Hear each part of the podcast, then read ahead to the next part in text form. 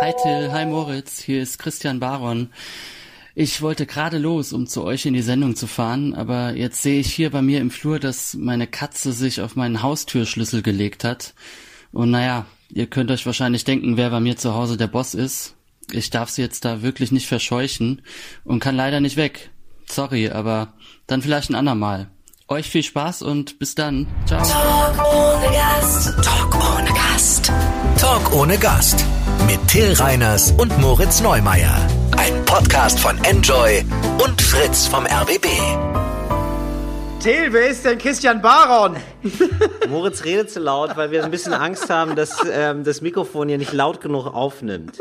Aber Nee, sag mal, also du warst, du kamst an und meintest, wir nehmen heute auf jeden Fall Christian Baron. Und Ja. ich, wer ist, ich habe nicht die geringste Ahnung, wer das ist. ja, Christian Baron ist Autor und ähm, hat mit mir damals in Trier studiert.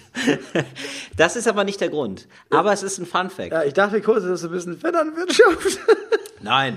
Das würde ich Dass es Leute ja. Schlange stehen oder irgendwie, dass irgendwann, dass es anfängt, dass du deinen Gemüsehändler irgendwie oder deine Gemüsehändlerin einlädst, weil sie dir extra Orange gibt und sagt, nur einmal zu Talk ohne Gast, bitte Till, bitte, bitte. Bitte, bitte. Nein, es ist Moritz. Es ist, es ist ein kleiner Fun Es ist, es ist Christian Baron einfach. Es ist Christian Baron einfach und äh, wir kennen uns wirklich noch aus dem Studium. Er hat damals auch Politik studiert und er hat damals über die Theaterstücke äh, geschrieben, in dem unter anderem ich mitgespielt habe für ein lokales Magazin in Trier. Hat er denn wenigstens irgendwas angefangen mit seinem Studium? Weil du hättest ja auch, du hättest ja auch, du hättest ja nicht studieren brauchen. Also du hättest ja auch einfach Kfz-Mechatroniker werden können und hättest trotzdem jetzt nichts mit, dem, mit der Ausbildung oder dem Beruf angefangen. Das würde ich so nicht sagen, aber um deine Frage zu beantworten, Moritz. Äh, Christian hat, ja, hat schon, muss man sagen, Karriere gemacht. Also er hatte irgendwie Volontariat gemacht beim Neuen Deutschland, war, hat er lange Zeit für geschrieben und ist dann zum Freitag gewechselt und ist da jetzt irgendwo in verantwortlicher Position, wenn ich das richtig verstanden habe. Also für alle, die es nicht wissen, der Freitag ist die einzige, einzige Wochenzeitung, die man noch lesen kann, die man, die man auf jeden Fall abonnieren sollte. Ja, ich habe, ich habe, Ist das jetzt wieder Vetternwirtschaft, Moritz? Wie viel kriegst du vom Freitag ich, dafür, ich dass habe du ja, sagen darfst? ich werde ihn ja nächste Woche wieder abonnieren. Ich habe den, Ah ja, ich hatte den okay. Mhm. jahrelang abonniert und dann sind wir ja umgezogen aufs Dorf. Und dann ist mir irgendwann aufgefallen, dass die Zeitung nicht ankommt. Und dann habe ich nochmal angerufen und gesagt, die neue Adresse durchgegeben und dann kam die immer noch nicht an. Und dann irgendwann habe ich da mal angerufen und die meinten, ja, wir haben das einfach nicht gefunden. Und jetzt, ja, und dann habe ich mein Geld zurückbekommen und jetzt versuche ich das nochmal. ja. Okay, dann wir, wir halt uns an, an der Stelle, es wäre cool, Christian, wenn du das irgendwie nochmal, also weil so ein Abo ist echt teuer. Es wäre cool, wenn wir das vielleicht, dass ich so einen Studentenrabatt bekomme oder so, auch, auch wenn ich kein Student bin.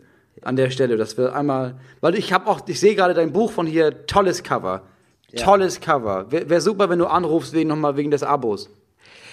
Äh, Christian Baron ist also Redakteur des Freitags und letztes Jahr, äh, 8. März, ist ja Weltfrauentag, wie wir alle wissen. Und da wurde nach einem Thema gesucht. Alle Frauen haben natürlich alle schon geschrieben. Man, man hat irgendwie beim Freitag geguckt, wie kann man das denn mal irgendwie cool aufziehen, das Thema.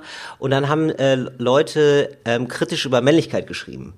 Und Christian ähm, hat immer mal wieder fallen lassen, aus welcher Familie er kommt, dass alles relativ problematische Familie gewesen ist. Und da hat äh, eine der Chefinnen gesagt, sag mal, Christian, schreib doch mal bitte über deinen Vater. Der hat einen Artikel geschrieben über seinen Vater. Und äh, das ist so eingeschlagen, dass sich sofort eine Agentin gemeldet hat von einem Verlag und gesagt hat, sag mal, mach das mal als Buch. Und das hat er gemacht und das Buch ist erschienen, das heißt Ein Mann seiner Klasse.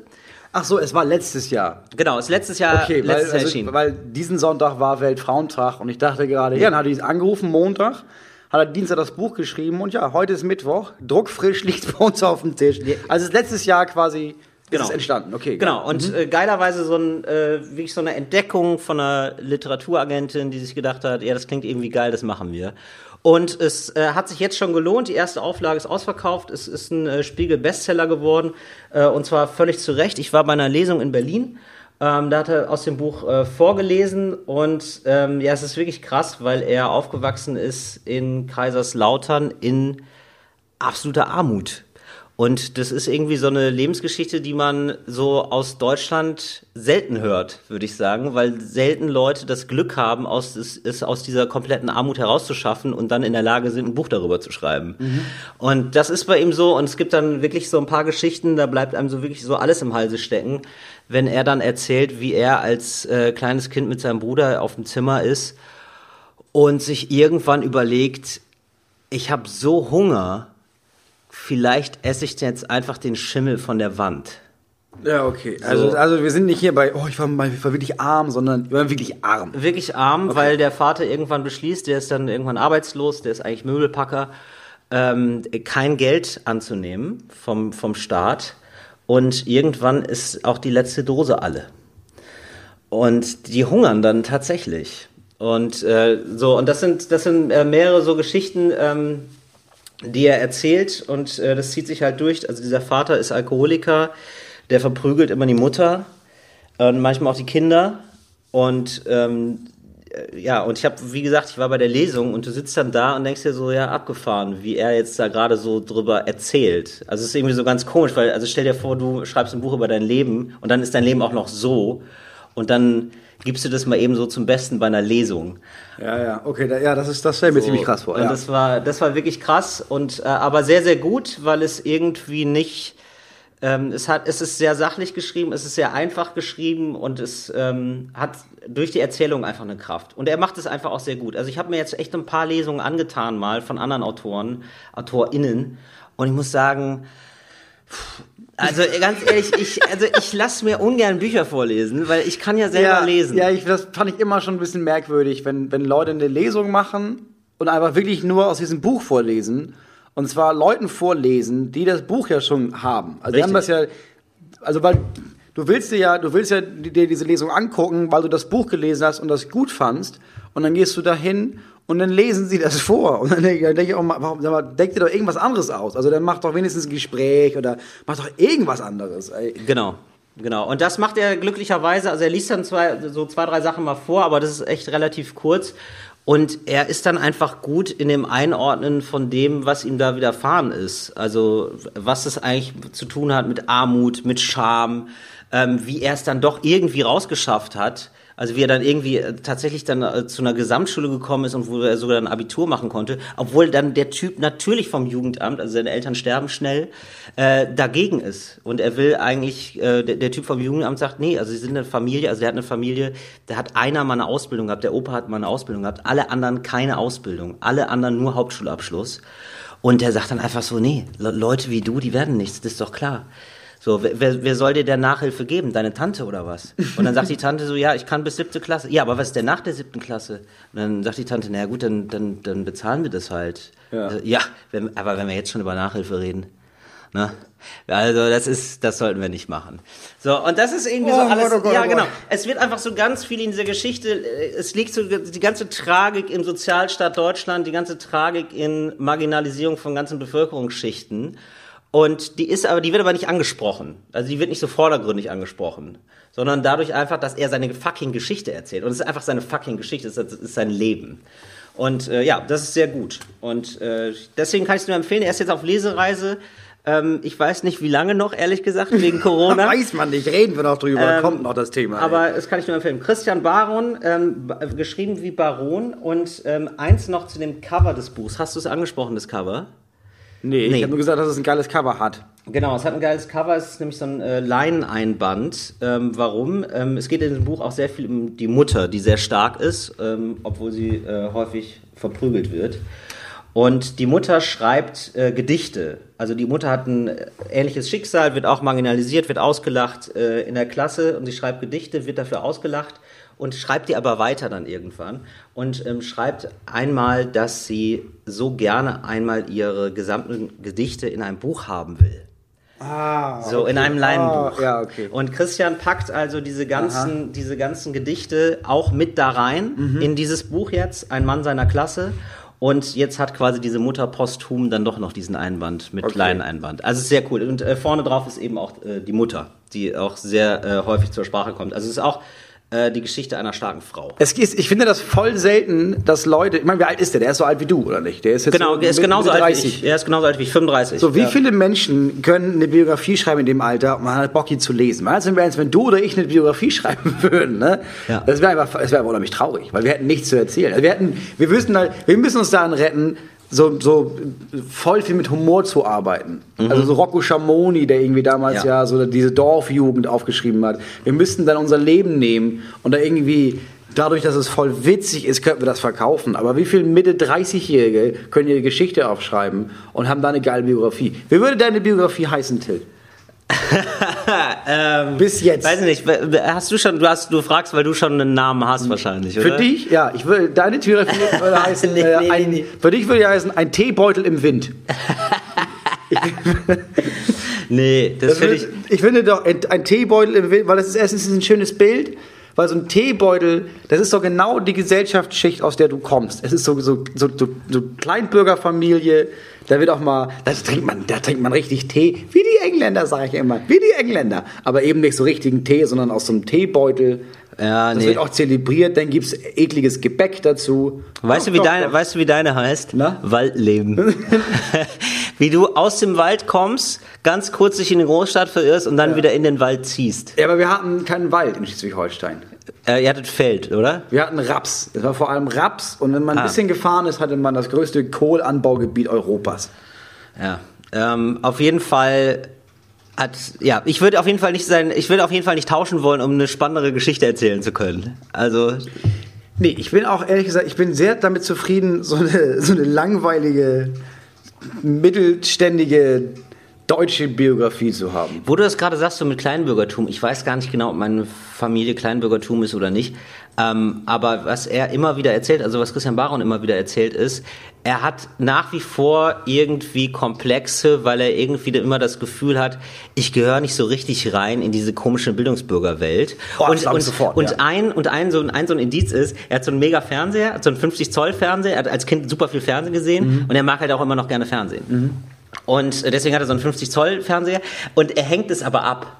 Also er hängt ihn immer ab und es sind überall so Wenn so Bücherregal. Gäste kommen. Genau. Also der wird immer abgehängt und dann der wird so. Gibt es bei dir sowas, wofür du dich schämst, was du abhängst? Oder kennst du überhaupt dieses Gefühl von Dünkel und ich gehöre hier nicht so richtig hin? Hast du das mal gehabt? Ähm, ja, nee, nicht so, also nicht so gesellschaftlich.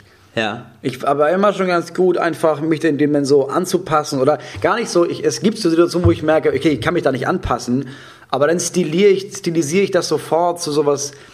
Es war am Anfang, wenn man die ersten Male auf Tour ist und auf einmal kriegt man, weil das aus irgendeinem Grund kriegt man so ein richtig geiles Hotel, wo du reinkommst und merkst, okay, ich habe einen Fleck auf der Hose, ich bin auch der Einzige, ich sehe ja auch nicht gut aus. Ja. Alle wissen, ich gehöre hier nicht hin. Ja. Dann kann man entweder einmal das Gefühl haben von, oh Gott, oh Gott, ich fühle mich ja unwohl, oder man kann das geil finden, wie wenig man hier hingehört. Und das so für sich selbst hoch zu, also als, als Schutzpanzer das so hoch zu stilisieren, dass man Ja. denkt, ich gehöre überhaupt nicht hin.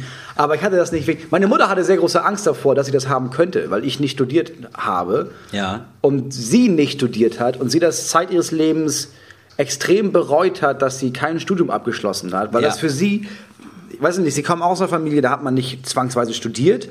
Sie hat das nicht fertig studiert und deswegen hat sie so ein, so ein Gefühl, sie hat das immer mal bereut und hat das Gefühl, oh, ich, ich gehöre, sie, sie ist für sich voll intellektuell, aber das ist wie so ein Stempel, damit alle sagen können, oh krass, die hat studiert. Und als ich gesagt habe, ich werde nicht studieren, hat sie da zwei, drei Jahre lang sehr viel gekämpft, dass ich mich umentscheide, was natürlich von Anfang an völlig sinnlos war. Aber aus dem Gefühl heraus von, ich habe das voll bereut. Hoffentlich bereust du nicht, dass du nicht studiert hast. Aber das habe ich überhaupt nicht. Nee. Ja. Nee, ich habe das nur bei so Leuten, die so reich sind und irgendwie so also so fein. Ich habe das ich habe das mal gemerkt und ich habe gar nicht gedacht, dass ich das habe. Aber ich habe das mal gemerkt, ich bin zu einem Auftritt eingeladen worden von Nico Semsrott. Nico Semsrott hat in der Schweiz gespielt und da war das wirklich so mit Gängen. Fünf Gänge und dazwischen traten Künstler auf und unter anderem eben auch Nico. Und dann saß ich da halt neben so Leuten im Anzug, die mal eben 200 Franken ausgegeben haben für ein Essen mit Show. Und da habe ich auch gedacht so, oh, das ist geil, wie Essig, also wie Essig. Ja, okay. Also wie genau geht es doch mal mit dem Essen? Weißt du, Ja, wenn du so, ja, wenn du so verunsichert bist und dir denkst so, wie genau, also sitze ich richtig? Ist es nicht komisch, wie ich gerade sitze? Ja. So, wo, du, wo du so alles in Frage stellst. Ich hatte das doch, ich hatte das aber eher andersrum. Das ist eher so, es ist so, so, so kulturkreismäßig. Ich habe eine ganze Zeit lang, äh, habe ich Nachhilfe gegeben. Ich habe das also allererstes Nachhilfe gegeben für so einen, für so einen äh, Jungen mit türkischen Eltern. Und weil das Ja. gut geklappt hat, wurde ich dann weitergereicht quasi zu deren Tante. Und dann habe ich da nochmal für das Kind und dann nochmal für das nächste Kind habe ich für diese türkischen Kinder Nachhilfe gegeben. Und dann irgendwann war ich deswegen eingeladen auf so ein Fest von denen halt. zum, ähm, und zum, zum Ramadan. Und da habe ich gesessen und gedacht, da habe ich zum ersten Mal gemerkt, okay, die haben ja alle, es gibt so Riten, ne? Und die alle wissen genau, was sie da machen müssen. Es ist ein bisschen, als würdest du einfach, als würdest du, als wärst du Moslem und dann kommst du morgen in eine katholische Messe und du merkst, okay, alle stehen auf und dann, dann setzen sich alle hin und jetzt knien die und jetzt murmeln die alle das Gleiche. Und man sitzt da und denkt, ich, ich gehöre hier überhaupt nicht hin. Ich bin hier, ich bin hier völlig raus. Und so war das da auch. Es war alle, alle voll nett. Aber für alle war auch klar, ja, der ist irgendwie, der gehört hier nicht hin. Es war für alle ein bisschen merkwürdig, dass ich mit am Tisch saß. Ja, das habe ich, das war das einzige Mal, dass ich gemerkt habe, okay, bin ich irgendwie, hier, hier passe ich überhaupt nicht rein. Moritz, zu uns passt du aber. Du passt hier rein bei mir, du passt hier rein in den Podcast und wir passen rein zu Enjoy und Fritz. Äh, Christian Baron dazu abschließend jetzt noch. Christian Baron wird geschrieben wie Baron, aber betont auf dem ersten Bar. Und sein Buch heißt Ein Mann seiner Klasse. Äh, ist mir eine Herzensangelegenheit, deswegen mache ich jetzt so offensiv Werbung. Ich wollte gerade sagen, du hast selten für irgendjemand, ich sag mal, das, das neue Das Album. sagst du aber immer, das hast das- du schon so oft gesagt, dass ich es selten mache. Ich, mache das schon Mir häufiger ist mal. aufgefallen, dass du das neue Album von Revolverheld damals jetzt nicht oft genannt hast. Nee, aber ich denke mir auch, das verkauft sich so gut schon, weißt du? Und das ist mal wirklich, das war wirklich gut einfach. Und, das, und wie gesagt, am besten äh, die Lesung, weil das fand ich wirklich am besten. Äh, das hat mir, das war eine Lesung, die ist mir wirklich hängen geblieben. Ja, ah, vielleicht kann man sie noch besuchen, vielleicht auch nicht. Und dann sind wir gleich beim Thema. Ja. Wir haben heute den 11.3. bei der Aufzeichnung. Das ist jetzt, wenn man es hört, einige Monate her. Äh, einige Wochen her. Ja. Aber es ist im Moment so, Corona ist auf dem großen Corona Weg. Loka. Corona. Ey, ich muss dir ganz ehrlich sagen, ich bin total im Corona-Fieber. Kleiner Spaß von mir, aber es ist, es ist ein Wortspiel. Weißt du, es ist, ein, es ist ein reinrassiges Wortspiel. Darf man reinrassig noch sagen? Kommen wir gleich auch noch zu. Pass auf, nein, warte, pass auf. Ähm, es ist, ich habe nämlich jetzt, ich habe erst Corona, habe ich ja äh, wirklich viel zu doll Ich ignoriert. habe ja drüber gelacht. Ich hab, wir haben ja am Anfang noch drüber gelacht. Ja. Jetzt sind wir mittendrin. Und ähm, ich habe jetzt richtig nachgeholt, Wissensnach, äh, Wissen nachgeholt bei der ARD Audiothek. Da gibt's so einen Podcast jeden Tag vom NDR, NDR Info, das Corona-Update. Das Ach, äh, okay. möchte ich allen Hörerinnen und Hörern dringend ans Herz äh, legen. Und äh, das ist nämlich äh, das Coronavirus-Update mit Christian Drosten. Der ist äh, Virologe in, auf der, in der Berliner Charité Mhm. und der ist so mega cool einfach. Du merkst, er ist mega smart.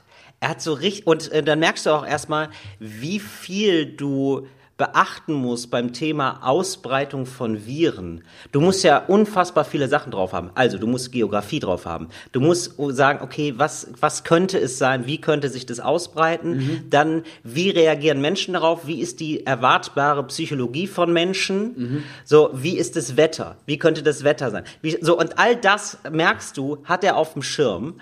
Und ähm, das hat irgendwie total Bock gemacht, das zu hören. Kann ich nur empfehlen. Ja, man muss sagen, wir haben da, wir haben da, wir haben da ein bisschen Witze drüber gemacht und das nicht besonders ernst genommen. Und für, also man muss auch ehrlich sagen, ich nehme das auch für mich jetzt immer noch nicht ernst. Also für Ja. mich persönlich, ich falle nicht in irgendeine Risikogruppe. Meine Kinder, meine Frau fallen auch nicht in eine Risikogruppe. Ja, meine Eltern fallen in eine Risikogruppe, aber ich meine, wenn Eltern fallen, fallen sie, ne? Und das Ding ist, das So ist Ding es ist, dass leider. jetzt im Moment viele Shows abgesagt werden. So, am Anfang hat es getroffen, diese Riesenveranstaltung. Das ist so traurig. Du bist Deutschland im Kleinen, das muss man wirklich sagen. Das ist, das finde ich auch so geil bei Deutschland. Deutschland ist so, Coronavirus, hm, wir machen mal ein Wirtschaftspaket in erster Linie. Ach so, und da sterben Leute. Ja, das ist wirklich schlimm. Nee, da machen wir auch ein bisschen was. Na klar. Aber erstmal das mit der Wirtschaft, das wollen wir schon. Oder hast du das mal angeguckt, das mit diesem Wirtschaftspaket? Das Irgendwie Wichtige 25 ist, Milliarden. Das Wichtige ist das erstmal, dass die Leute ihre Arbeitsplätze behalten. Das ist das Wichtigste, okay? Ja, Wir genau. sind die CDU, wir sind die Partei des kleinen Mannes und der kleine Mann muss scheffeln. Das Ja, ist, was der des kleine kleinen Mann lebenden machen Mannes. Ja? Der tote Mann hat keinen Anwalt. Der tote Mann soll schön die FDP wählen. So, wir kümmern uns um die Leute am Fließband und die Leute, die das Ganze überblicken. Alter, es ist so krass. Ja, genau. Jetzt trifft es uns wahrscheinlich mit den Jetzt, Auftritten. jetzt Man weiß es es noch uns, nicht. ja. Also die ersten Shows werden heute abgesagt, die ersten Shows gehen den Bach runter. So, und ich habe auch bis, doch vor- bis vor kurzem gedacht, oh, das ist doch nur scheiße, das ist doch nur überflissig. Ich habe jetzt aber auch mich informiert und ich habe verstanden, warum es wichtig ist, aufzupassen bei Corona. Na, Weil pass es auf, ist, okay. es ist für mich nicht gefährlich. Professor Dr. Es Neumeier für- klärt auf. Es ist auch für dich nicht Doch, gefährlich. Moritz, wir sind auch eine Risikogruppe. Weißt du warum? Raucher. Nicht gut. Gar nicht gut. Rauchen sehr schlecht für die Lungen. Und es gibt ja auch Fälle von jungen Leuten, wo es äh, tödlich verläuft, tatsächlich. Also wirklich. Also ist jetzt kein Quatsch. Also, ja, ja, ja. Also es gibt nicht nur diese eine Risikogruppe, ab 60 bist du quasi tot, sondern auch wirklich junge Leute haben das und junge Leute sterben da auch Ja, dran. aber Und die haben keine Vorerkrankung, gar nichts. Keine Asthmatiker, nichts. Das stimmt, aber ich, ich, ich bin ja, ich denke ja auch an Gerechtigkeit. Und ich denke, die Welt braucht mich. Und die Welt weiß das. dass, dass man mich nicht einfach so aufgeben kann. Nein, der Punkt ist, mein Gedanke ist sogar, ja, wenn ich jetzt daran sterbe, dann sterbe ich halt daran. Das ist nicht das, wovor ich Angst habe. So.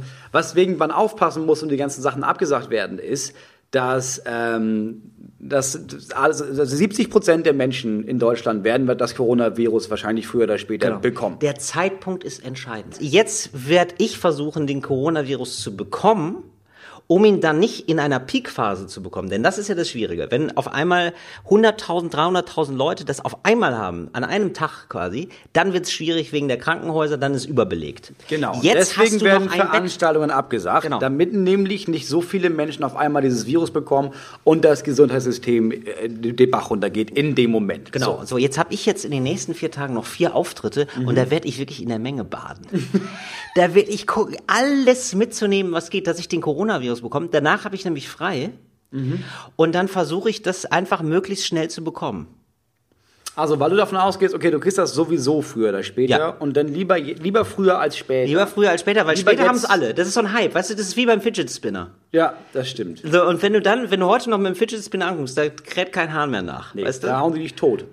Und das tut später auch das Coronavirus. Genau. Das Coronavirus ist im Grunde genommen der Fidget Spinner unter den Krankheiten. Das stimmt. Das ist jetzt gerade große Mode. Alle fragen sich, was will ich damit? Aber später wollen es, ja, später wollen es dann doch alle haben. Und wenn es hast, ist es schon wieder out. Ja. So. Das Deswegen, der frühe Vogel fängt den Virus. Ja, der, der frühe Vogel hustet sich an. ja, Ich mach mal, die Enjoy-Hörer und Hörerinnen sind einigermaßen safe, ne? Ja. Weil man sagt, oh, wichtig ist Quarantäne. Ich glaube, der, der Enjoy-Hörer und die Enjoy-Hörerin an sich, die wohnen auf dem Dorf in Quarantäne. So, Mhm. da war seit Generation kein frisches Blut, da kommt niemand drin vorbei. Die Fritz-HörerInnen Ja. in Berlin Und Brandenburg, nicht und. Brandenburg. Ja gut, die Brandenburger sind auch irgendwie, die sind, die, die, die haben, die haben Naturquarantäne. Ja, das ist ja automatisch. Aber Ja. in Berlin, da reicht es ja, dass du einmal zum Späti läufst, Mhm. zack, Corona-Aids. Oder was es bei euch da überall gibt in Berlin. Corona Loca. Ja, also in Berlin ist es natürlich auch, da fährst du einmal durch. Das ist ja das Problem. Du hast eine Großveranstaltung, die sagst du jetzt ab, aber dann fährst du halt wirklich einmal mit der U-Bahn. Da sind mega viele Menschen drin. Das ist Ja. super risikoreich. Du kannst es nicht so verhindern. Hände waschen und gute Laune, Ja, weiterhin gute 20 Laune behalten. 20, also mehr 20 kann man nicht Sekunden machen. Hände waschen und hör auf, Leute zu umarmen.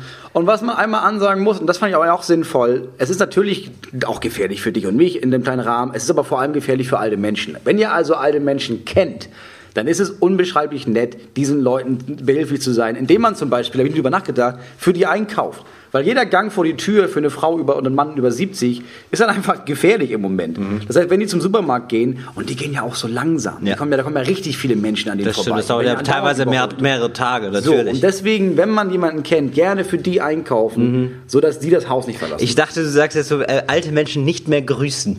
Bitte nicht mehr grüßen. Nicht mehr Ist- per Handschlag, Ist eine ist riesige, ganz nicht mehr per. Handschlag, ne? Du wiederum, Ja. wenn du jetzt unbedingt ganz dringend sehr bald Corona haben Ja. möchtest, Ja. Dann solltest du auf jeden Fall, ähm, dann solltest du, sag ich mal, in irgendeinem so Berliner Altenheim durch die Betten pflügen. Ich denke, dass das die einzige Betten Möglichkeit ist. Ja. ja, ich weiß nicht, wie ihr in Berlin dazu sagt. Bei uns sagt man im Rapsfeld schnackseln. Bei euch in Berlin Nein, das ist, weiß ich ähm, nicht, den, den Fernsehturm juckeln. Ich habe keine Ahnung, was du da sagst, aber du solltest auf jeden Fall sehr viele Rentnerinnen verführen Ja. und Rentner. Ich weiß ich, bis heute nicht, was dein Ding ist. man muss nicht ähm, Sex haben, Moritz. Man muss einfach nur ähm, Ja, aber ich sag mal, wenn man schon dabei anhusten, sich anhusten. ist. Ja, aber wenn man, du willst ja auf Nummer sicher gehen. und ich sag mal, Okay. ich sag mal, wenn du auf Nummer sicher gehst, dann Ja. kannst du ja, dann kannst du ja verschiedene Körperteile anhusten.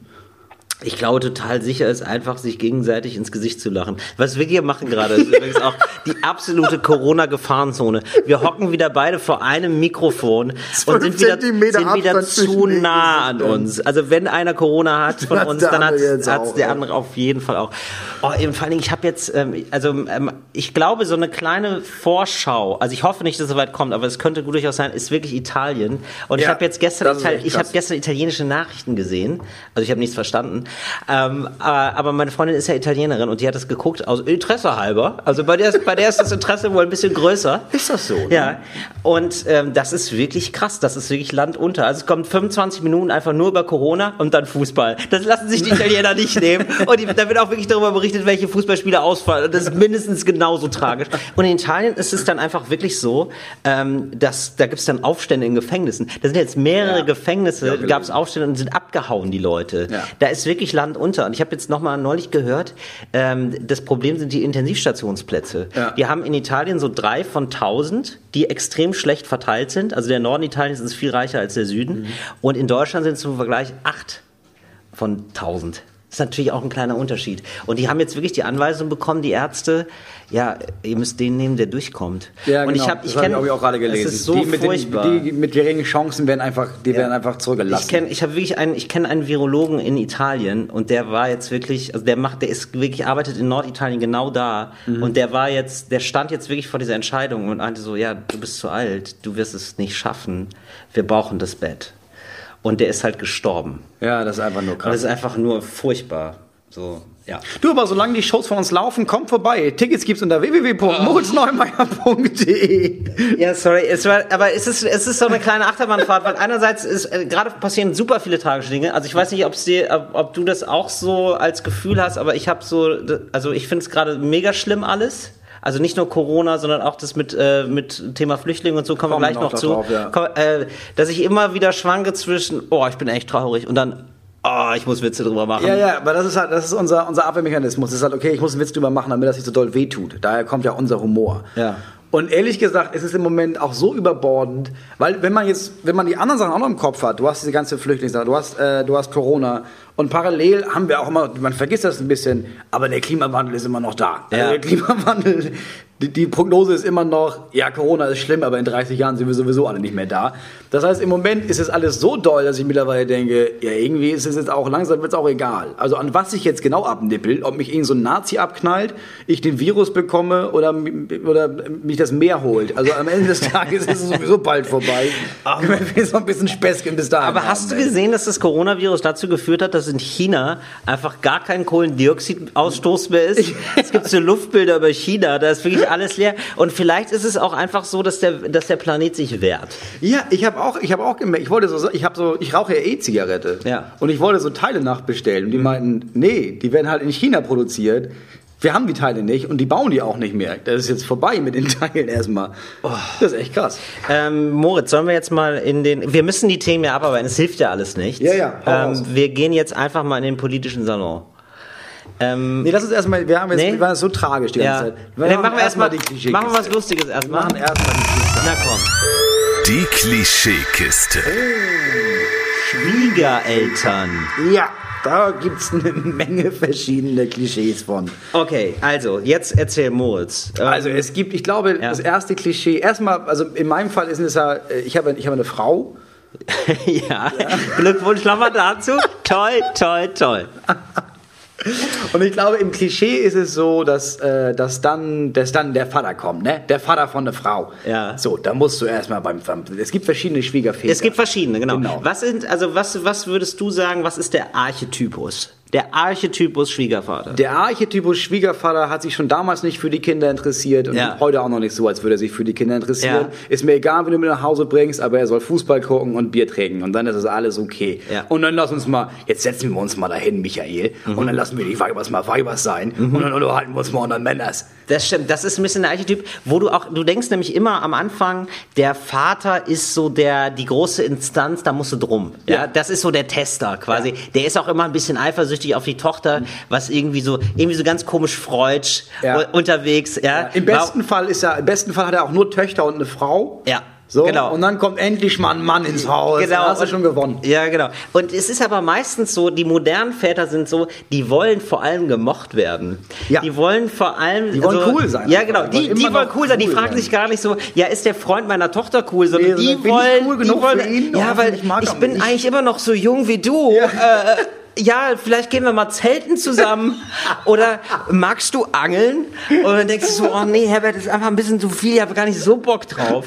So, dann äh, Schwiegermutter. Auch ähm, da gibt's die etwas zu krasse, ich sag mal Familienliebe der Schwiegermutter, das merkst du dann, wenn du einen guten Nachkuss kriegst. Da, da weißt du so, das ist eindeutig zu viel. Das ist irgendwie schön, von der Familie Willi, angenommen zu auf den werden. Mund, Willi, du auf den Mund, doch erst aber- seit zwei Stunden. Ja, so, und ich habe gesagt, ich habe gesagt, ich huste ein bisschen, warum kriege ich gerade ein Fieberthermometer in den Po? Das ist einfach so ein Klassiker. Das ist ein bisschen, bisschen zu viel Familie. Und man mag die auch alle, aber nicht so sehr. Und dann gibt's den Fall, und das ist richtig tragisch, wenn du das mitbekommst, ich weiß nicht, ob es dir so geht, aber ähm, wenn du feststellst, die Eltern sind cooler als die Freundin. Also du bist mit einer Frau zusammen und merkst irgendwann, die Eltern sind mega cool und du ähm, bleibst mit der Freundin zusammen wegen der Schwiegereltern. Also das hatte ich so jetzt noch nicht. Das hattest du, oder was? das ist, ja, das ist mir häufig passiert. Nein, überhaupt nicht. Also du ich, hast einfach einen sehr guten Geschmack bei Schwiegereltern. Das ist so dein, Nein, dein Ding. ich, ich denke mir natürlich so Sachen aus, aber ähm, ich, ich denke mir, dass es, dass es sein könnte, oder nicht? Es gibt so Schwiegereltern, die sind cool. Also ich habe, nee, Moment, ich habe das Ich sogar hab- von Freunden gehört, gerade bei Freunden, die so nicht so geilen Kontakt zu ihrer eigenen Familie haben und die es dann voll schön fanden bei der Familie von anderen. Ja, ich hatte das nicht bei den, bei den direkten. Ich hatte das, was ich hatte bei einer, einer Ex-Freundin war, dass die Großeltern, dass, die, dass ich die im Nachhinein mehr vermisst habe als alle anderen. Dass, Ja. irgendwie, dass ich auch dachte, dass, dass man, dass man, nicht, dass das der erste Gedanke war, aber dass ich ziemlich schnell nach der Trennung gedacht habe, oh shit, jetzt sehe ich die ja auch gar nicht mehr wieder. Oh nein, fuck. Weil das, ja, die, die waren einfach so cool. Und der Klassiker ist dann auch dieses Korrekturverhalten. Gibt es bei dir, Moritz? Dieses, ähm, die Schwiegereltern sind zu Hause, für mich eine absolute Extremsituation. Und die geben dir Ja. dann Tipps, wie man es eigentlich machen müsste im Haushalt. Nee, mir nicht. Ich bin ja der Mann. Das das passiert wirklich nicht, ne? Ich glaube, das ist wirklich selten. Ne? Also, Mhm. dass- ich glaube, dass du, dass, du dem, dass, du, dass der Mann nicht. Also, das ist vielleicht mal so ein Spruch von Schwiegereltern, bei mir jetzt nicht, aber Ja. so, so, im Klischee gibt das, na, da könnte der Henning aber auch mal was mit anpacken. Ne? das ist der moderne Mann, könnte ja auch mal. Ähm, aber ich, Mhm. Aber eher so lustig gemeint, so, weil also man weiß eigentlich, Kartoffelsalat kann er nicht. Ja, genau. Bei, bei mir ist es dann eher so, oder das gibt es glaube ich auch öfter, dass das dann, ne, es bei mir jetzt auch nicht direkt so, aber das habe ich mitbekommen bei Leuten, ähm, dass, dass, die, dass es dann diese modernen Männer gibt, quasi, Ja. die auch noch Haushalt mitmachen Ja. und auch bei den Kindern mithelfen. Ja. Und dann kommen die Schwiegereltern.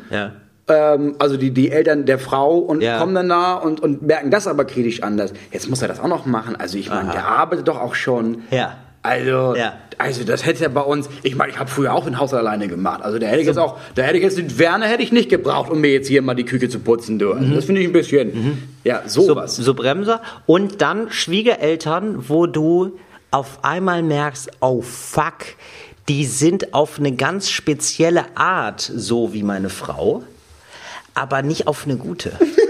Und du, weißt du, und du überprüfst dann, ob die nicht genauso ist. Oh, auf einmal fallen dir Scheiße. Seiten an ihr auf, Ja. die im Extremo die Mutter hat oder der Vater Ja. oder schlimmstenfalls beide Ja, zusammen. und dann merkst, okay, hoffentlich bleibt das auf dem Level bei dir und wird mit dem Alter nicht schlimmer. ja, genau. Ja, das gibt's auch noch, das stimmt. Das gibt's auch noch. Und dann gibt's die Psychoschwiegereltern. Die gibt's auch. Wo du direkt so nach ein, zwei Stunden sagst, irgendwas ist falsch. Du kannst das Gefühl nicht genau benennen, aber irgendwie der Vater wippt so ein bisschen hospitalistisch mit dem Kopf. Nein, kluger Typ, ja, aber ist ein bisschen komisch. Die Mutter äh, ist manchmal zwinkert manchmal zu viel mit dem Auge, wo du immer denkst, so, zwinkert die mir zu oder zwinkert die alle so an? Ja, ja, ja. Und du merkst irgendwann, die zwinkert dir zu, aber du weißt nichts, wo, du die weiß nicht wohin warum, damit. Sie, sie, sie hat so Insider mit dir, die nur sie kennt. ja, genau. genau. So äh, knufft einen auch immer viel zu doll in den Bauch in Situationen, die gar nicht passen. So, und du willst einfach nur weg. Es ist eine ganz, es ist einfach nur noch eine Atmosphäre der Angst. Ja. Was es auch noch gibt, und das, das, das, das haben wir zwar jetzt, doch du hast das ja wahrscheinlich auch jetzt bald. Was denn? Dass du so quasi so interkulturelle Pärchen, Ja. wo, wo, du, wo du die Schwiegereltern triffst, Ja. Die halt deine Sprache nicht sprechen, beziehungsweise Genau. du sprichst deren Sprache nicht, Ja. und dann unterhalten die sich und du merkst mittendrin, ich bin hier völlig raus. und das kann auch sehr gut sein, dass sie über mich reden. Ich habe keine, die gucken alle auch immer hierher. Genau. Und irgendwas wird gesagt, alle lachen. Ich habe keine Ahnung warum. Ich glaube, ich lache mit. Genau. Hoffentlich war es nett gemeint. Es ist nämlich tatsächlich so, Italiener können sehr schlecht Englisch meistens. Ja. Vor allem äh, die Elterngeneration. Ja, und dann Schwer. stehst, du, da stehst du da und sagst Ciao. Arrivederci. Arri ja, grazie. Ja, grazie, grazie. Pampelmuse. ja genau. Ähm, Corona. Corona. Ja, klar. Ah, no benno, no benno. ja, natürlich. Das machst du so. Irgendwann sagst du dann auch, natürlich sagst du dann auch irgendwann noch mal was Spanisches, was alle Italiener richtig hassen. So, und du hast einfach, du hast da natürlich keine Chance. Ja, und dann musst du irgendwie gucken, dass du dich so nonverbal irgendwie einigermaßen verstehst. Hilft aber auch manchmal, muss man auch sagen. Dass du die Sprache nicht sprichst.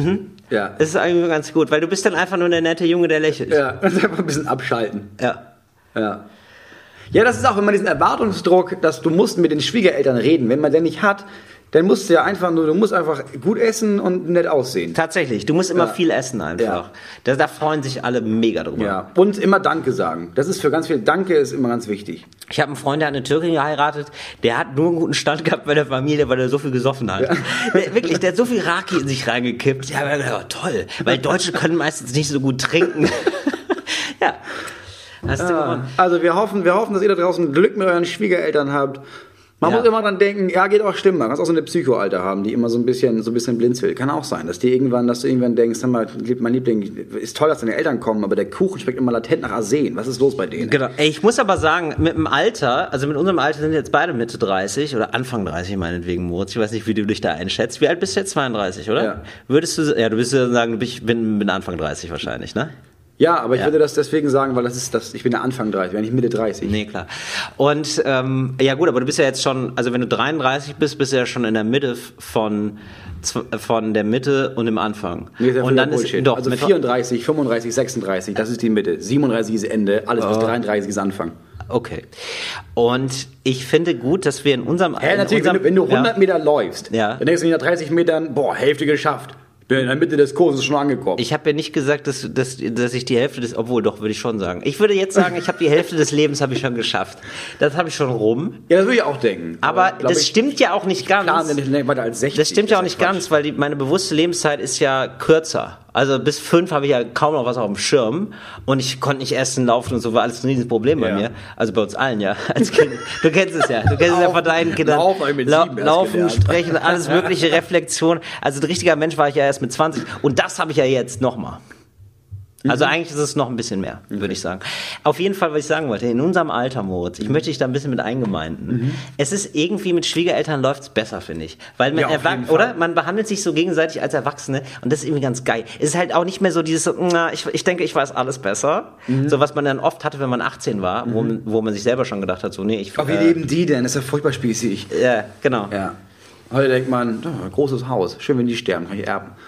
Genau. So, du gehst schon, du gehst ja schon manchmal durch und rechnest im Kopf zusammen.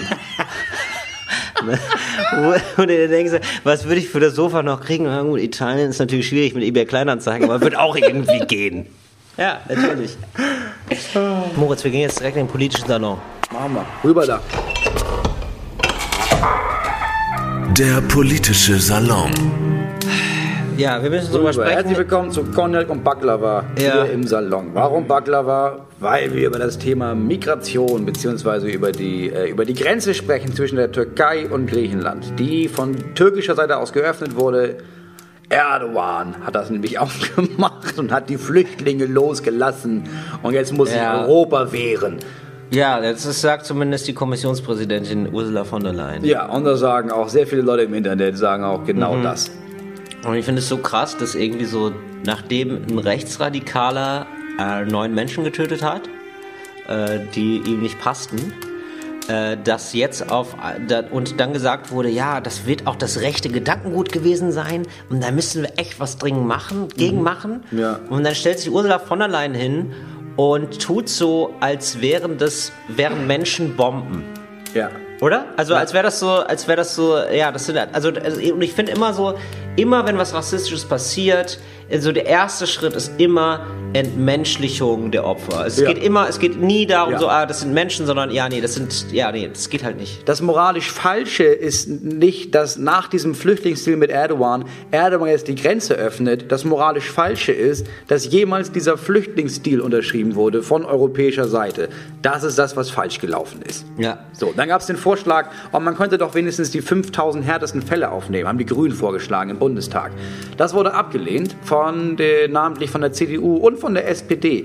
Die SPD, die sich nicht so schade war zu sagen, ja, das ist alles ganz schlimm, wir müssen auch helfen, aber wir, das muss eine europäische Lösung geben. Die europäische Lösung gibt es seit fünf Ja. Jahren nicht. Es wird auch in der nächsten Woche jetzt nicht auf einmal eine europäische Lösung Das sind geben. immer so Nebelkerzen, die man dann sagt. Wir, haben, wir müssen ja die Ursachen, weil das klingt irgendwie gut. Ja, wir müssen die, Ursachen. Fluchtursachen ja, das stimmt. Maul. Muss man auf jeden Fall. Aber bis dahin braucht man irgendwie einen Weg, um die Menschen jetzt aufzunehmen oder, oder den Menschen zu helfen, die, die an der Grenze stehen, bis die Fluchtursachen bekämpft wurden. Es ist doch ganz eindeutig, was da passiert und es ist doch ganz eindeutig, worum es eigentlich geht. Es geht eigentlich darum zu sagen, ja, wir haben hier unseren Wohlstand, den wollen wir halten, wir geben nichts ab. Ja. So, da, nur darum geht's. Ja. So, dann sagt es doch. So wird aber nicht gesagt. So, dann sagt Armin Laschet so, nee, also das ist, ähm, also wir möchten hier nicht den Schleppern das Feld überlassen. Und ich denke so, nee, das ist einfach, das, Du überlässt das stimmt den ja nicht. Schleppern das Feld. Du würdest den, es ist immer dieses Ding mit, wir müssen die Schlepper bekämpfen. Ja, dann finde, dann finde vernünftige, legale Wege, um nach, um nach Europa zu kommen. Und weil es die nicht gibt, gibt es Schlepper. Ja, du machst Schlepper. Genau, Also das, das ist das furchtbar, Quatsch. dass es Schlepper gibt. Das ist ganz, ganz, ganz schlimm. Aber wenn du was dagegen tun willst, dann heißt das nicht, nee, wir lassen die alle ersaufen, weil dann trauen die sich irgendwann nicht mehr. Ja, das machen wir seit 20 Jahren, hat nicht funktioniert. Sondern dann musst du halt legale Fluchtwege schaffen und das wird auch nicht passieren. Es ist, gibt so ein grundsätzliches Märchen, das, äh, das von Rechten gestreut wurde und das jetzt irgendwie bei allen aufgegriffen wurde. Und das ist erstens zu sagen, ähm, das sind böse Leute. Und das zweite Märchen ist immer zu sagen, ähm, ja, das ist, und die sind, die strömen hier rein. Und, äh, und da gibt es gar keine Kontrolle, was absoluter Bullshit ist. Es ist ja immer noch Deutschland. Also keine Ja, Sorge. So viele können wir nicht aufnehmen. Das sind 12.000. Digi, das ist einmal die längste Arena in Köln. Mehr, mehr ist das nicht. Ja. In ganz Deutschland Das wollen wir die unterbringen. Und, oder also in ganz Europa. Ja, aber das funktioniert nicht. Und diese Menschen müssen irgendwo hin. Und dieses, dieses, die, die strömen hier rein. Was wollte ich sagen? Nicht dieses Strö, die strömen hier rein. Ähm, sondern das ist dieses, ja, das ist, die kommen so unkontrolliert. Ja, genau. Das ist so ein bisschen so, ja, ich verstehe, dass ihr aus dem Krieg flüchtet, ne? aber dann bitte in, in, in einer Reihe aufstellen, weil das, also so geht das nicht. Ihr könnt vor Bomben weglaufen, aber immer schön hintereinander. Dann, Genau. dann einer nach dem anderen, bitte. Es ist so eine komische, irrationale Angst vom Chaos. Und es ist, also es ist, es ist einfach nur so eine merkwürdige Ordnungsfantasie, die da angesprochen wird, die nie da ist. Also die ist ja auch bei Deutschen nicht da. Wo ich, ich habe neulich so einen Deutschtest gesehen, was, was man, also es gibt so Einbürgerungssachen, ja, ne? Da muss man alles mögliche unterschreiben, sich bekennen zur freiheitlich demokratischen Grundordnung, muss dann auch nochmal sagen, also musst du ganz, ganz viel, du musst dich einbürgern lassen, dann musst du ganz viele Fragen beantworten, Frauen sind auch Menschen und so, sowas zum Beispiel. So, und dann musst du das nochmal unterschreiben, wo ich mir dachte, ja, vielleicht sollte man es allen Deutschen geben Ja. und Ja, wenn ja, nicht, ja. sofort abschieben an die türkische Grenze. genau. Und ich glaube, viele von der CDU wären dabei. Ah, Mann, ey. So, und Lex Setz Arena, wo wir gerade drüber reden, das wird doch auch mal schön. Ich glaube, Kristall wird kostenlos für die spielen. Hab ich gehört. Hab ich gehört. Für alle, für alle einmal Lex Setz Arena voll machen und dann der große Kristallabend. Ja. Fände ich mega geil. Und es ist so krass, ich meine, die haben jetzt gerade beschlossen, ähm, 25 Milliarden, gar kein Thema. Also Corona zeigt ja auch so, was alles gehen kann. Ja, natürlich, klar. Innerhalb von ganz kurzer Zeit. Vor allem auch dieses, ja, aber das ist, haben gar kein, es gibt gar kein Geld. Damals wurde sehr viel Geld akquiriert, 2015, für die Geflüchteten, die gekommen sind, in der, wie sie immer noch heißt, Flüchtlingskrise. Und dann war das vorbei. Und dann war noch voll viel Geld über. Ja. Die haben einfach nicht mal das Geld, was damals eingeplant war, komplett ausgegeben. Und das könnte man jetzt alles ausgeben für einen großen Kristallabend in der Lanxess Arena für alle, die hierher fliehen. Wirst du gesponsert diese Woche von Kristall? Ja, von Kristall und Christian Baum. Es ist eine ganz komische Mischung, aber ja. Ganz komische Mischung. Weil der Kristall, der schreibt nämlich auch gerade eine Biografie über sein Leben. Na, ich war sehr dick, bin ich heute immer noch. Christian Baron hat die Qualität, Kristall hat das Geld. So mache ich's halt. Also, wir gehen jetzt wieder raus aus dem Salon. Ähm, wir müssen noch ähm, andere Sachen besprechen, auch ein bisschen was Lustigeres noch. Ähm, oder beziehungsweise Skandalöses, auch skandalös. Hast du das mit Joko und Klaas mitbekommen, Moritz? Die, äh, da ist jetzt eine Reportage rausgekommen, die Gags von Joko und Klaas, die sind gar nicht alle echt. Ja, Diese ganzen Aktionen mal, genau. von denen. Und das war jetzt, da waren jetzt alle ganz geschockt, weil in der dazu? Dokumentation, da wurde aufgedeckt zum Beispiel, es gab so einen Heißluftballon-Trip, wo jemand den alleine äh, auf dem, alleine landen musste und das war gefaked. Und dieses ganze, Mhm. oh, wir überraschen einen Fahrraddieb aus Late Night Berlin, das war auch gefaked. Und auch bei Joko und Klaas um die Welt waren viele Sachen gefaked. Mhm. Und das ist auch alles ganz, ganz krass und sowas. ich kann jetzt nicht verstehen, wie Menschen bisher dachten, dass das alles eins zu eins so passiert ist. Also wie leichtgläubig sind denn Menschen, wenn sie den Fernseher anschalten? Jetzt musste sich da Klaas vor die Kamera stellen und nochmal und musste zugeben, dass da, ja, wir haben einiges beschönigt, damit das lustiger ist. Ja, natürlich, das ist eine Fernsehsendung, das ist keine Reportage, das ist eine Witzesendung. Ey, aber meinst du jetzt, es ist so ein bisschen wie bei einem Zauberer, wo die Tricks jetzt klar sind, wo, also wo alle dachten, der Zauberer zaubert wirklich und jetzt Ja, ist so, so ist ah nee, der tut nur so. Gefühl. Ja, aber glaubst du, das äh, fällt ihnen dann auf die Füße? Also meinst du, die werden jetzt dadurch abgesägt? Überhaupt nicht. Okay. Meinst du nicht? We- Weißt du, was passieren wird? Die werden jetzt weiter die Beiträge machen Ja. und alle werden denken, ja gut, jetzt, also jetzt ist es ja alles echt. Mhm. Weil jetzt, die, die haben, jetzt hat, er hat ja gesagt im Fernsehen, von jetzt an machen sie das nicht mehr. Ja. Und dann wird wahrscheinlich in zwei Jahren Noch mehr Scheiße ist machen. immer, ist noch gefakter als vorher. Ach, ich bin ein bisschen enttäuscht, muss ich ganz ehrlich sagen. Das mit dem Fesselballon habe ich schon gedacht. Weil der so wütend war danach, weißt du? Der wirkte so wie und jemand, das der alleine nämlich, gelassen Das wurde. sagt nämlich keiner. Diese Ja. schauspielerische Glanzleistung dieser Stimmt. Menschen, die so, die so tun mussten, panisch, als würden sie diesen Ballon selber runterbringen, während der Pilot da Stimmt. unten hockte, das gemacht hat. Wie mit dir und dem Laptop, Moritz. Wie mit mir und dem Ja, als die Haben wir Menschen das schon mal aufgelöst? Haben wir das jemals aufgelöst? Ja, haben wir, aber die Folge wurde nie gesendet. Siehst du? Und dann können wir es nämlich mal auflösen. Ja. Wir haben doch, ich habe doch irgendwann mal einen Nach Prank Köln. gemacht. Genau. Nach Köln. Du Du, hast saßt an einem Laptop Ja. und ich habe gesagt, ey Moritz, die Leute denken immer, ich bin so fies zu dir. Ich finde gar nicht. Und dann habe ich deinen Laptop genommen und kaputt gemacht. Ja. Aber richtig doll kaputt gemacht. Genau. In zwei Hälften gemacht. Genau. Und das Ganze haben wir gefilmt und hochgeladen. Und dann gab's, bei, bei mir gab's einen kleinen Shitstorm von meinen eigenen Fans. Ja, die meinten, bei mir- du, hier immer über Nachhaltigkeit reden. Das kann doch nicht sein. Also ich find's nicht lustig. Und ich- und ich- ich habe wirklich, ich habe Facebook-Follower Ich finde es so, ich liebe meine Fans dafür, weil sie alle gedacht haben, "Oh, das passt zu ihm. Ich fand's ganz witzig. Es gab so es Dutzende Nachfragen von, ja, aber das ist ja voll, was hast du gemacht und so. Ja. Und dann schrieb, wenigstens einer schrieb, Ja.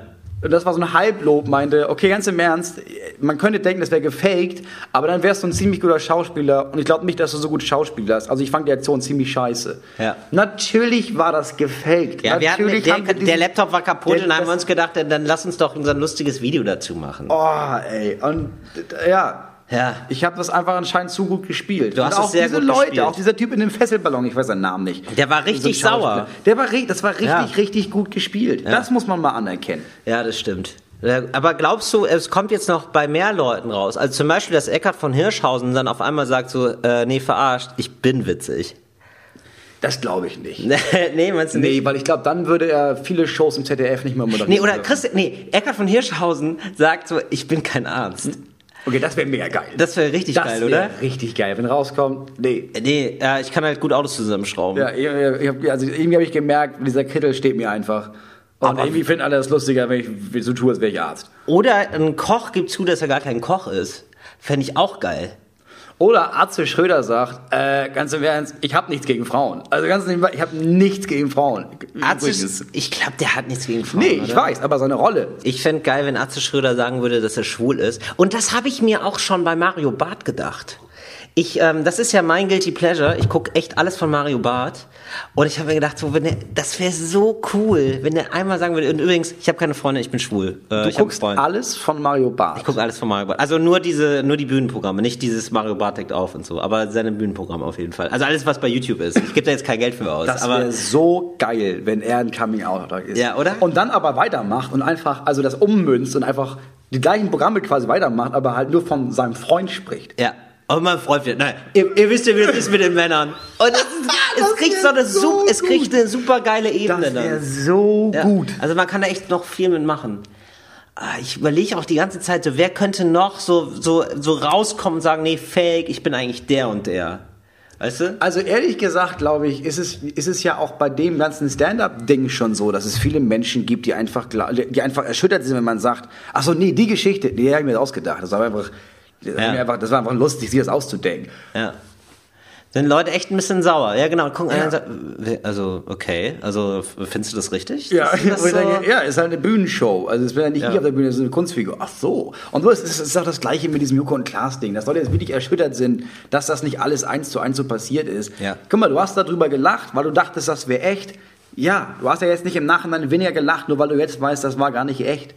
Ja, das stimmt. Menschen wollen sich bescheißen lassen und finden das geil. Warum soll das jetzt auf einmal abgesetzt werden, weil die Leute denken, ach so, ich dachte, das wäre alles genauso passiert. Ist doch egal, Hauptsache es ist lustig. Eben. So, und ähm, in dem Sinne schreibt uns auch jemand. Hallo Till, ich bin Fan eures Podcasts, Talk und Gast, deswegen könnt ihr jede Woche äh, Podcast machen und so weiter. Aber jetzt zum Wesentlichen. Könntet ihr eine neue Kategorie machen? Stiftung Tillritz. Habe ich am Anfang nicht verstanden. Das klingt irgendwie ähm, tatsächlich wie eine Schwulenbar. Aber es ist, äh, es ist Till und Ritz wegen Moritz. Ja, natürlich. Ja, das habe ich erst nicht verstanden. Da bewertet ihr alle Sachen, die euch in den Sinn kommen. Bücher, Serien, Leute. Hoffe, du liest es im Podcast vor. Wäre cool. Ist geschehen, Hugo.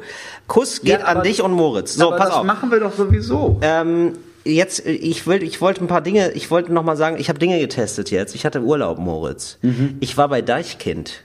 Kennst du, kennst du noch Deichkind? natürlich, kenn ich Reichkind. Ey, und das ist ja so abgefahren, weil die sind ja so mit Rap gestartet Mhm. und es war irgendwie ganz okay. Und dann haben sie irgendwann gemerkt, nee, nee, lass mal richtig geile Mucke machen. Lass mal geile Feiermucke machen. Und die sind so mega groß geworden. Und ich bin ähm, jetzt gewesen in der Max-Schmeling-Halle in Berlin. Wie viele passen da rein? 12.000. Und das durfte noch sein, ne? Ja, Trotz das durfte noch Corona. sein. Das, das war jetzt von einer Woche. Und äh, ich habe ich hab ja immer gedacht, so Hallen, ne, es, es wäre mir zu groß. Und dann war ich da in der Max-Schmeling-Halle und habe gedacht, nee, das geht noch. Also, also äh, Halle könnte ich mir vorstellen, doch. ja, aber du machst ja nicht die Show, die Deichkind macht. Deichkind hat eine mega geile Show gemacht. Ja, eben. Und ich war ähm, total angetan davon, weil es quasi wie so ist wie ein durchchoreografiertes Theaterstück mit Atzen, die irgendwann ausrasten. und das hat mir total gut gefallen. Also bis wirklich bis zur Hälfte der Show ist alles sehr krass choreografiert. Alle haben diese komischen Hüte auf, ganz viele Kostümwechsel, ganz viele Bühnenbildwechsel, so alle zwei, drei Minuten. Das ist ja krass eigentlich. Boah, Ne? das ist wirklich krass. Und ich habe echt gedacht, so, das ist schon wirklich so eins, eine der besten popkulturellen Live-Shows, die es gibt gerade in Deutschland. Krass, okay. Ja. Also Das kann ich empfehlen. Was ich nicht empfehlen kann, ist äh, Xavier Naidoo. Nicht empfehlen. Das kann ich nicht ja. empfehlen. Äh, wir haben alle, oder was haben wir alle damals geweint bei der Musik? Der haut echt einen Brecher nach dem anderen raus. Jetzt hat er wieder sowas rechtspopulistisches gesagt. Hast du es mitbekommen? Endlich mal wieder, oder was? Ja. das war ein paar Jahre still, ne? Nach einer ganzen, ich trete mal vom, vom Bundestag oder vom Reichstag auf, zusammen mit den Reichsbürgern. Danach ist es ein bisschen, hat er sich ein bisschen zurückgenommen, aber jetzt, jetzt geht es wieder los, oder was? Ja. Ähm, und zwar äh, RTL, sogar RTL distanziert sich. Und äh, nein, du weißt, du weißt wenn. RTL sich schon distanziert, ist Dann hast nie du gut. Scheiße gebaut, auf das, ist, jeden das ist Fall. überhaupt nicht. Äh, Xavier Naidoo be, be, besingt in einem Clip die Gefahren, die von Migranten ausgehen. und ich habe mir gedacht, und Xavier Naidoo, ne? Xavier Naidoo ist nicht weiß. Also, äh, äh, wie doll kann man sich integrieren? Das ist zu viel. Aber wieso kann er nicht, also ich meine, so viele kommen ohne Meinung aus. Warum kann das nicht so Philipp Poisel-mäßig sein oder so? Dass man so, oh, oh, oh, oh, oh, und man freut sich einfach und da ist so gute Laune. So ein schöner Tag, oh, oh, oh, oh. Was hast du denn noch in deinem kleinen Themenrucksack dabei für uns? Ähm, ich habe jetzt, ich Nee, macht hab- nichts. Genau, sehr gut. da gibst du mir ein gutes Stichwort. Museen. Wie stehst du eigentlich zu Museen? Weil ich habe mir gedacht, ähm, ich würde gerne mal eine Ausstellung machen. Du würdest gerne eine Ausstellung, also nicht Ja. besuchen, sondern du würdest die machen. Ja, Du traust dir zu, ja. dass du Kunst fabrizierst, Pass auf. die dann ausgestellt werden sollte. Pass auf, Moritz. Und Leute zahlen Eintritt dafür. Moritz, kann ich kurz sagen, was es ist? Ja. Erstmal, ich brauche jetzt erstmal, ich muss jetzt erstmal wissen, ob ich deine Meinung, wie, wie hoch ich deine Meinung überhaupt schätzen werde. Ja? Ja. Also wie oft warst du schon im Museum? Ich wusste, ich wurde äh, öfter von meiner Mutter im Museum gesteppt. Ich habe den ganzen Standardkrams habe ich hinter mir. Okay. So, Museum of Modern Art in New York. Gehst du heute noch ins Museum? Äh, nein, mich hat das nie einen Scheiß interessiert. Gut. Dann weiß ich schon ungefähr, wie ich deine Meinung einschätze. Ich finde, das, ich finde das, jedes Museum ist frech. Jedes Museum, das Geld verlangt, ist in den meisten Fällen eine Frechheit. Pass auf. Mein Museum, meine Aus Museumsausstellung heißt Museum. Du kommst, ah, pass auf, pass auf, pass auf, pass auf. Du gehst rein ins Moritz, jetzt Ja, hörst du erstmal ich zu. bin da, ich bin aber da. ich meine, wenn jemand so unqualifiziert ist wie du und dagegen ist, ist erstmal ein gutes Zeichen. Das sage ich, das sage ich jetzt schon. Du gehst rein ins Museum, löst ein Ticket und kommst rein in ein Museum und löst ein Ticket. Und dann gehst du quasi, also das Museum ist im Museum. Die Ausstellung ist das Museum. Und ähm, also du, du löst das Ticket und dann diese Leute sind dann Schauspieler. Die spielen Museum. auch die ganzen Angestellten so, die spielen alle, das sind alles Schauspieler, die spielen die Leute. Und es gibt sogar Leute, die spielen äh, die Besucher. Und du weißt nie, ist es jetzt gespielt oder nicht. Dann gibt's Bilder.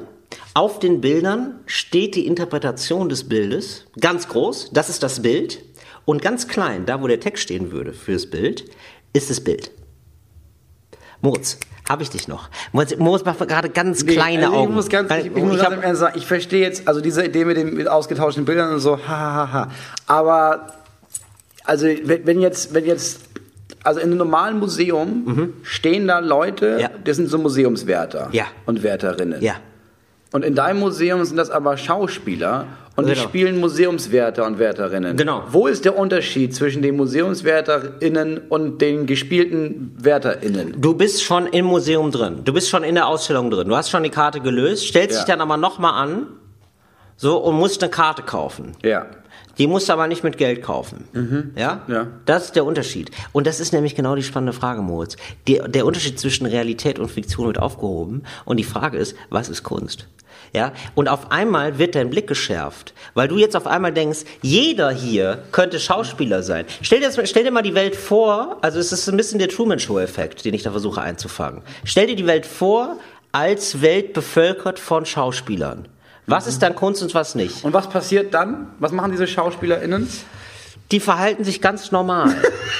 Also die, die In Anführungszeichen. Die fallen nicht weiter auf. Die fallen nicht weiter auf, aber wie, du kennst es ja auch wie bei den Sims zum Beispiel, ja? Du läufst den Sims manchmal nach und auf einmal merkst du, ah fuck, da ist ein Fehler im Algorithmus. Ich merke langsam, die laufen von einem Punkt zu dem anderen Punkt, die sind nicht wirklich echt. Dann manchmal gehst du Leuten nach, wo du denkst, die sind auf keinen Fall echt. Hier, die, dieses, das Mädchen mit dem Luftballon und der Vater auf jeden Fall gefaked. Dann merkst du auf einmal, ach so, Entschuldigung, äh, nee, okay. So, und ja, also Also die machen schon Sachen, aber so sehr subtil. Also die laufen immer, die sagen immer die gleichen Sätze. Ja. Moritz, oder- ist vor, es ist vor allem Konzeptkunst. Das heißt, wie genau wir das jetzt ausarbeiten, ja, das würde ich ja niemandem überlassen. Das ist übrigens, ey, das ist übrigens, ist jetzt mal, das ist wirklich crazy, ne? Es gibt ja viele Künstlerinnen und Künstler, die haben so eine Idee und die lassen die dann machen. Das finde ich total abgefahren. Also zum Beispiel so eine, so eine mega krasse Sch- Steinskulptur oder so, wo dann einer sagt so, ja, äh, das war ich, das ist ein e- echter Backnen. Und dann merkst du so, nee, der hat nur die Idee gemacht. Also der hat eine Werkstatt und da machen Leute seine Ideen. Ah, Und so ein okay. bisschen so, So- ist meine so Ausstellung auch. auch. Ja. Ja. Ich Okay. äh, bin ja so der Ideenlieferant. Ich laufe dann da durch und denke mir, ah, das war eine gute Idee. Also ich bin ganz ehrlich, ich finde es mega weird, aber ich glaube, dass das, dass das Leute sich angucken würden. Auf jeden Fall. Oder? Ja, auf jeden das Fall. glaube ich nämlich auch. Die Ausstellung als Museum. Und dann, ja, ich baue da noch ein paar, ich baue dann so ein paar Irritationsmomente ein. Aber du, dir ist klar geworden, was ich will, ne? Ja. Die Frage, also das ist schon die Welt mit anderen Augen sehen. Weil ein Kunstwerk wird erst dann zum Kunstwerk, wenn es einen Rahmen hat. Und ich liefere nur noch den Rahmen. Ich lege quasi einmal einen Rahmen über die Welt.